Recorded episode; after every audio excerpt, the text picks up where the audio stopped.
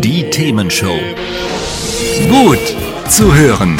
Gegen Langeweile. Herzlich willkommen beim Themenshow Podcast. Habt ihr uns schon abonniert? Wenn nicht, wird's Zeit. Ihr findet unseren Podcast auf podcast.themen-show.de. Und jetzt viel Spaß mit unserem heutigen Thema, das direkt aus unserer Radioshow stammt. Ihr hört die Themenshow mit Christoph Rote und mit unserem Gast Ferdinand Saalbach. Ferdinand hat in seinem Leben schon so einiges erlebt, Höhen, aber auch Tiefen. Unter anderem war er depressiv und hat sich damit in Therapie begeben. Und jetzt kann sich wahrscheinlich der ein oder andere Hörer, ich hoffe die meisten, nicht so genau vorstellen, wie so eine Depression sich eigentlich anfühlt. Sag mal, so eine Depression, wie merkt man das? Das, Schlimme ist ja, dass du das eigentlich nicht merkst. Also wenn ich gemerkt hätte damals, oh, ich bin depressiv, dann, dann hätte ich ja was dagegen getan. Aber ich dachte ja einfach, naja, so ist es halt, so empfindet man halt. Also für mich gab es ja gar keine andere Form der Empfindung. Ich habe ja nie eine andere gelernt. Ich habe ja erst, als ich dann mal gelernt habe, wie Emotionen sich wirklich anfühlen, festgestellt, aha, das also war eine Depression. Äh, okay. Äh, würdest du dann sagen, dass du in deinem Leben schon immer depressiv warst? Oder gibt es so einen Punkt im Leben, wo du sagst, da sind die Gefühle weniger geworden, da hat die Depression jetzt angefangen? Ja, naja, ich, ich glaube, dass vielleicht ist dieses Schwächer oder Dämpfen nicht, nicht der richtige, ähm, nicht der richtige Vergleich. Vielleicht nimmt man es eher wie so eine Wolke, die sich um alles drum legt und alles so ein bisschen verwäscht. Und teilweise waren die Gefühle aber schon auch sehr intensiv, aber sie waren halt, sie waren halt immer irgendwie schmerzvoll und dunkel und es war, ich, ich weiß gar nicht, wie man das richtig beschreiben soll. Also es war so, wenn ich, wenn ich äh, Trauer erlebt habe, dann war das so eine ganz, ganz intensive Trauer, die auch gleich mit Selbstwert und Selbstvernichtung und irgendwie und, und ich bin, ich bin schuld an allem und sowas zu tun hatte, aber die sich gar nicht auf die Trauer fokussiert hat. Trauer hat ja eine Aufgabe, ne? Also Trauer ist ja was, womit du etwas äh, verarbeitest, was dir widerfahren ist. Und bei mir hat aber quasi, sobald irgendwie Trauer angeschlagen wurde, wurde das viel größere Ding, sagen wir mal, Scham ähm, mit, mit angetriggert, ähm, was dann halt vielleicht alles andere überlagert hat. Vielleicht ist das irgendwie besser beschrieben. Äh. Also quasi mehr Resonanz für die schlechten als für die guten Gefühle, so kann man das vielleicht sagen, oder? Ja, ja, genau. Ich, vielleicht kann man das damit umschreiben. Und ähm, aber vielleicht nochmal, weil damit hast du ja eingeleitet, ne? Ähm, also spürt man das als Depression oder irgendwie so. Und also das ist halt das, das Normale. Also ich habe halt nie gedacht, dass sich Trauer anders anfühlt als so. Für mich war Trauer war so und Wut war bei Wut war dann, glaube ich, ganz viel Wut auf mich selbst, die sich dann irgendwie da Bahn gebrochen hat. Aber das habe ich ja nicht so wahrgenommen. Und das ist halt das Perfide daran, dass du, wenn du selber von Anfang an in deinem Leben auf Depression eingestellt bist ähm, oder da halt fehlgestellt bist, ähm, dann merkst du das selber nicht, weil es für dich halt einfach normal wirkt. Okay, verstehe. Gut, jetzt wollen wir äh, in eine noch dunklere Facette eintauchen und da möchte ich kurz eine Triggerwarnung aussprechen. Wenn ihr da draußen an den Radios sagt, das könnte mir jetzt Schaden zufügen, das könnte mir schlecht gehen danach, dann schaltet mal fünf Minuten um. Wir sprechen jetzt nämlich darüber, wie Ferdinand in Richtung Selbstmord gegangen ist, wie also die Depression zu einem Selbstmordversuch geführt hat. Ja, genau.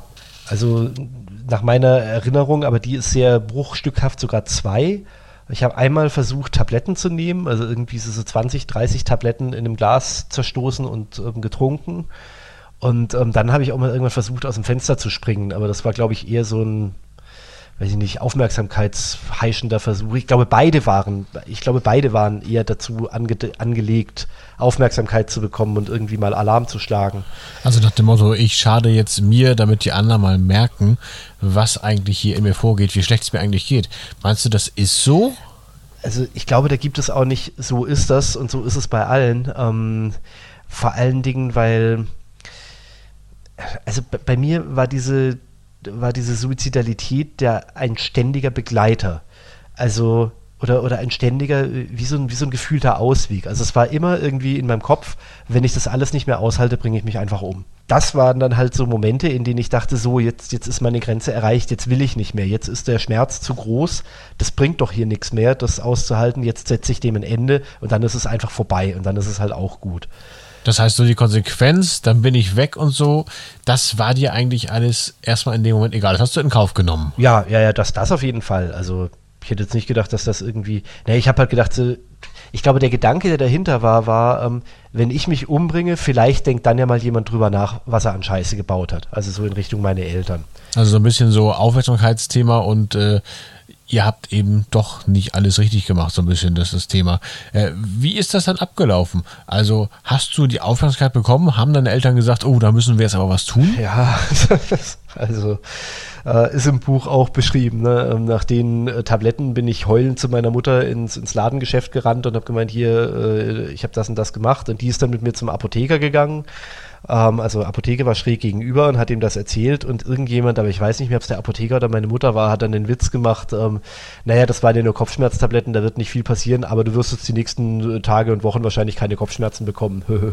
ja, das wurde dann ja offenbar nicht so ernst genommen, ne? Ja, genau, und damit war die Sache dann halt aber auch erledigt. Aber es ist halt, ey, das musst du dir mal überlegen, da versucht sich ein Kind mit irgendwie 15, 16 Jahren umzubringen und das Einzige, was dir dazu einfällt, ist ein blöder Witz und dann geht man zum Tagesgeschäft über. Das ist halt schon auch, also ich glaube, da drin wird schon relativ relativ viel deutlich, was da in meiner Kindheit nicht so gut gelaufen ist. Ja, das ist schon eine sehr deutliche Facette davon, das glaube ich auch. Ähm, jetzt lass uns aber nicht nur über Probleme reden, lass uns auch über Lösungen reden. Wenn jetzt jemand sagt, ja, das kann ich nachvollziehen, ähm, ich würde mich auch vielleicht mal umbringen wollen oder denke darüber nach oder wie auch immer. Was kann derjenige tun? Was sollte man demjenigen raten? wenn jemand darüber nachdenkt, das hat hier alles keinen Wert, oder wenn jemand darüber nachdenkt, sich das Leben zu nehmen, dann ist er auf jeden Fall behandlungsbedürftig. Also es gibt ja ganz viele Menschen, die sagen, ach, die Gedanken hat doch jeder und dort, das hadert doch jeder mal mit dem Leben und sowas. Nein, in dem Moment, in dem man wirklich über sowas nachdenkt, in dem Moment, in dem man wirklich das eigene Leben so abwertet, in dem Moment ist da eine Behandlungsbedürftigkeit da. In dem Moment bitte Leute, redet mit irgendjemandem. Ist auch erstmal egal, wer das ist, ob das Freundin, Partner, Hausarzt, Psychiater, Psychologe, Therapeut, wir haben ja vorhin schon gesagt, was es irgendwie an Möglichkeiten gibt, Ersprechstunde und sowas. Redet mit jemandem, weil das, da habt ihr schon eine, eine Schwelle überschritten, eine, eine Problemschwelle überschritten, an der es wichtig ist, dass ihr mit jemandem redet. Das, das sollte man nicht wegdrücken.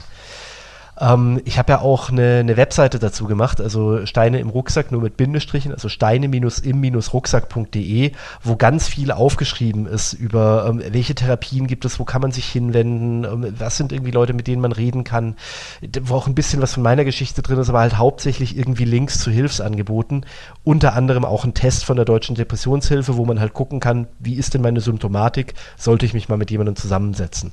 Aber da ist halt, ne, auch in dem Test ist eine Red Flag, wenn man irgendwie an Suizidalität auch nur kratzt, dann hat man das Recht, auf jeden Fall mit jemandem zu reden. Sind, wenn man jetzt, und das ist dann auch nochmal wichtig, das haben wir vorhin auch schon angesprochen gehabt, wenn es jetzt also wenn es jetzt wirklich in Richtung äh, konkrete Gedanken geht, also ich will mich jetzt umbringen oder ähm, heute Nacht tue ich es oder sowas, dann ähm, Notaufnahme, also das sind Notaufnahmen auch von normalen Krankenhäusern, wissen, was sie zu tun haben in so einem Fall. Oder die Telefonnummer 116 117, das ist der ärztliche Bereitschaftsdienst. Da findet man auch Leute, mit denen man sprechen kann. Wenn es ganz akut ist, also wenn es wirklich das ist, so ich stehe jetzt hier auf der Brüstung und jetzt äh, spreche ich noch mit einer Person und dann war es das, dann die 112, also Notruf. Ähm, und dort gibt es dann eben auch entsprechend Menschen, die geschult sind und die dann einem ein Angebot machen können. Aber ist das nicht unlogisch? Ich meine, derjenige will sich doch umbringen. Wieso sollte der sich jetzt Hilfe suchen? Weil der will das ja, der hat es ja für sich beschlossen. Oder meinst du, bei jedem ist doch so ein Rest Lebenswillen eigentlich da und eigentlich sucht der Hilfe? Ja, also ich glaube, dass das in den meisten äh, Fällen oder bei den meisten Suizidversuchen geht es gar nicht darum, dass man das Leben beenden will, sondern man will das Leben, das man bis dahin gelebt hat, beenden. Also man will was ändern man will so nicht mehr weiterleben. Man hält es nicht mehr aus, so zu leben. Und man sieht keine andere Option mehr, als das Leben komplett zu beenden. Das, aber das ist halt das Gemeine. Ne? Es, es, gibt eine, es gibt andere Wege, man sieht die nur in dem Moment nicht. Ich war ja selber in der Situation, ich habe ja selber auch keine anderen Wege mehr gesehen und habe gedacht, es gibt für mich keine Chance, jemals ein glückliches Leben zu führen. Weswegen ich dann halt dachte, gut, dann beende ich es einfach, wenn ich es nicht mehr aushalte. Aber diese Wege gibt's und dafür muss man aber eben ins Gespräch kommen. Dafür muss man sich halt irgendwo Menschen suchen, idealerweise Profis suchen, die einem da helfen können, diese Weichen langsam nach und nach in die richtige Richtung zu stellen. Also klare Botschaft, auch wenn ihr es in dem Moment vielleicht nicht seht, wenn es euch so gehen sollte, es gibt einen anderen Weg und äh, den kann man dann mit den Profis zusammen eben finden und aufnehmen. Du hast am Anfang gefragt, warum habe ich das Buch geschrieben? Genau aus diesem Grund. Genau für diese Menschen, die halt sagen, ich komme hier irgendwie nicht weiter oder ich glaube nicht, dass es irgendwie anders geht, damit die sehen können, ey, da war jemand in derselben Situation und guck mal, wo der heute steht guck mal, wie es mir heute geht. Und ich bin einfach nur noch froh und glücklich, in diesem Leben irgendwie unterwegs zu sein. Und ja, das hätte ich vor fünf Jahren nicht gedacht und das hätte ich erst recht vor 20 Jahren nicht gedacht, dass ich mal irgendwann so hier sitzen würde. Sagt Ferdinand Saalbach, der Buch- und Hörbuchautor mit eben genau diesem Thema, wie er aus einer man muss leider sagen, verkorksten kind Kindheit und aus einer Depression herausgekommen ist. Und er schreibt nicht nur, er spricht nicht nur, er singt auch und das klingt dann passend zum Thema I Don't Like Mondays wie folgt. Hat's euch gefallen? Sagt's weiter. Habt ihr Feedback? Sagt es uns. Studio at themen-show.de oder per WhatsApp 040 52 11 01 52. Mehr Podcasts von uns gibt's unter podcast.themen-show.de. Themenshow.